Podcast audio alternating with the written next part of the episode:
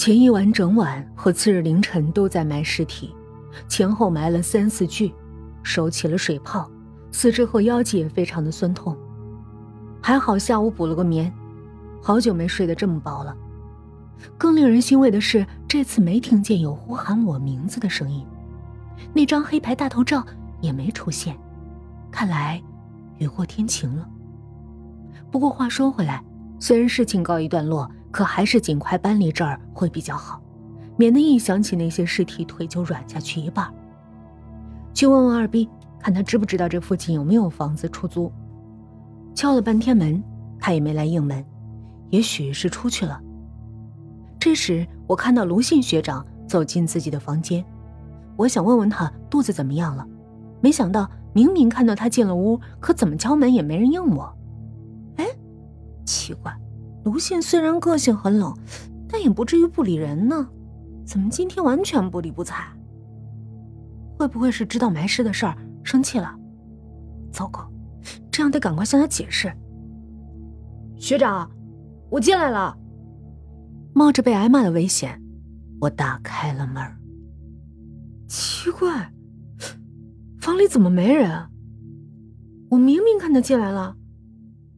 愣了一会儿，我决定离开。就在转身时，我发现书桌上有张纸和一支笔，写满了一堆文字。因为好奇，我走到桌前，拿起那张纸，是卢信研究尸体的心得。八月二十一日，我和公狗接二逼去挖坟，就直觉三十九这具尸体与众不同，因为墓碑上写满经文，坟土颜色深黑有酸味儿。结果打开棺材后，发现尸体根本没腐烂，甚至连干尸状都不存在，她面色红润，如同活人一般。这女人几乎就是完整的，感觉随时会睁开眼睛。不知道为什么。我居然觉得比看到腐烂的尸体还害怕，还恐惧。可能是因为那女人穿着鲜红的丝质连衣裙，头发长得吓人。我很想知道这女人是什么情况下去世的，为什么尸体是这样子的。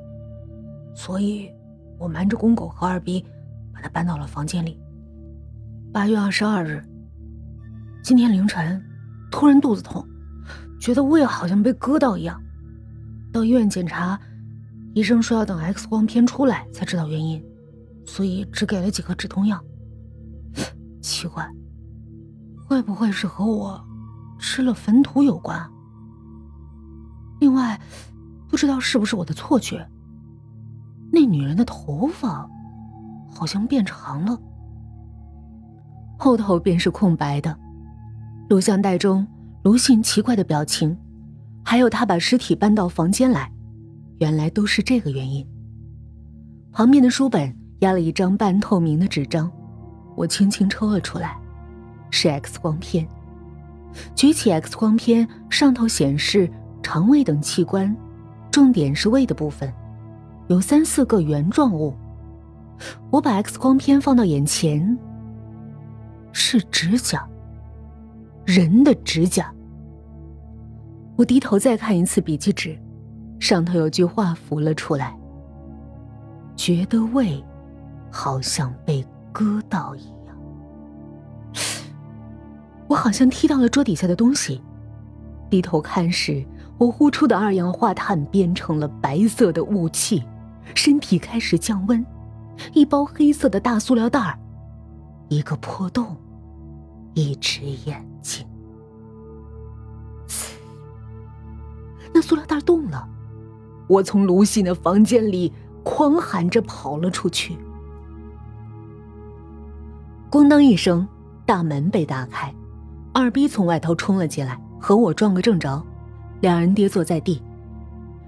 卢信学长房里放了一具尸体，我大叫着。二逼站起来，疑惑的走进卢信的房间，他在里面似乎没发现什么，开枪就说：“你秀逗了吧？他房里什么也没有啊！”我不敢相信这种答案，赶紧爬起来跑进卢信的房间。怎么会这样？我明明……桌底下空无一物。别管这个了，我跟你说件重要的事。二逼的脸色变得很紧绷，昨晚我埋到一具尸体，就是卢鑫乱搬的那具。你已经把那具尸体埋到坟里了？哎，对，先别管这个。奇怪，那我刚刚在车子底下看到的那具，那具女尸可奇怪了，居然没烂。二逼越讲越急促，我刚刚跑去找了给公狗罗盘那个教授，告诉他事情的原委。他说我们既然已经把尸体埋回去了，也烧了纸钱和香，应该不会有事儿。可当我拿着录像带给他看，他注意到了墓碑的经文翻译后，发现那是做法用的。原来在一百年前。那女人活着的时候是个巫女，专研邪术，以下降头为生。后来为了追求得道升仙，修炼邪术，吸食小孩的脑髓，最终走火入魔，变成妖邪，到处害人。最后是几位得道高僧和一位茅山传人联合收服他的。可是，二逼缓了缓口气，继续说：“当初他的尸体没被火化，是因为如果尸体被烧。”他的魂魄就会逃走，变成魔，继续祸害人间。所以他们就把桃木棺椁作为封印他的器物，将魂魄和尸体一并封印在墓碑上，刻了经文镇压。二逼脸色发青。如果那具尸体吸到了人气，他会回魂的，而且因为怨气已经积得很深，恐怕难以制服。啊，那怎么办？教授有办法吗？我的脸色发白，因为恐惧忍不住想呕吐。教授要我们赶快去乱葬岗，确定他是躺着被埋的，而不是趴着，因为他已经吸到人气，如果再吸到其他地气，就会肯定彻底复活。尸体不是你埋的吗？你记不得是躺着还是趴的？哎呦，我昨天打开塑料袋就慌了，我直接把它倒进去了，我连看都没看，没想到。二逼和我一样，埋尸都是用这招。那如果他复活了，我问了最不想知道的事儿。教授说，如果那女士已经吸到地气复活，他也没办法了，因为现在一时找不到能够说服他的人，而且他会第一个来找我们，因为他吸了我们的人气，熟悉我们的味道。不会吧，这是什么答案呢？这世界应该是一物克一物，怎么可能没办法？不会吧？如果复活，不见得会找上我们。我逼自己乐观点不然精神都快崩溃了。我们把他的尸体乱弄，还丢来丢去，你觉得呢？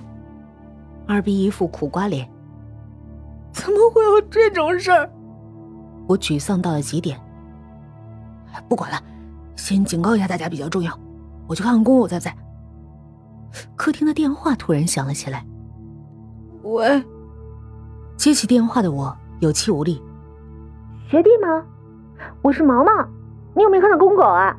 我和他约了早上七点去灵隐寺找高人，现在都七点多了，他不会迟到的人呢，我有点担心。二 B 学长正好去找，我话还没说完，毛毛就插了嘴。哎，我看到他了，哎，谢谢你啊，学弟，拜拜。电话就被挂断了。挂上电话，我转过身，发现二逼站在后头，脸色一片惨白。公公公的房间，我如履薄冰，走向公狗的房间，每一步都是挑战，仿佛画面被切成慢动作一样。房门是开着的，我决定在外头看一眼就好。刹那间。我头晕目眩，两腿发软，我好想大叫，但叫不出来。从床到门的地板上，有一道长长的血迹，鲜红色的，感觉好像有尸体从里面被拖到外面。床上有一具尸体，只有下半身。腰际以上是全空的，鲜血还在不停的滚滚流出，染透了床单。那是公狗的裤子。二逼不知何时站在我身后，指着那具残尸。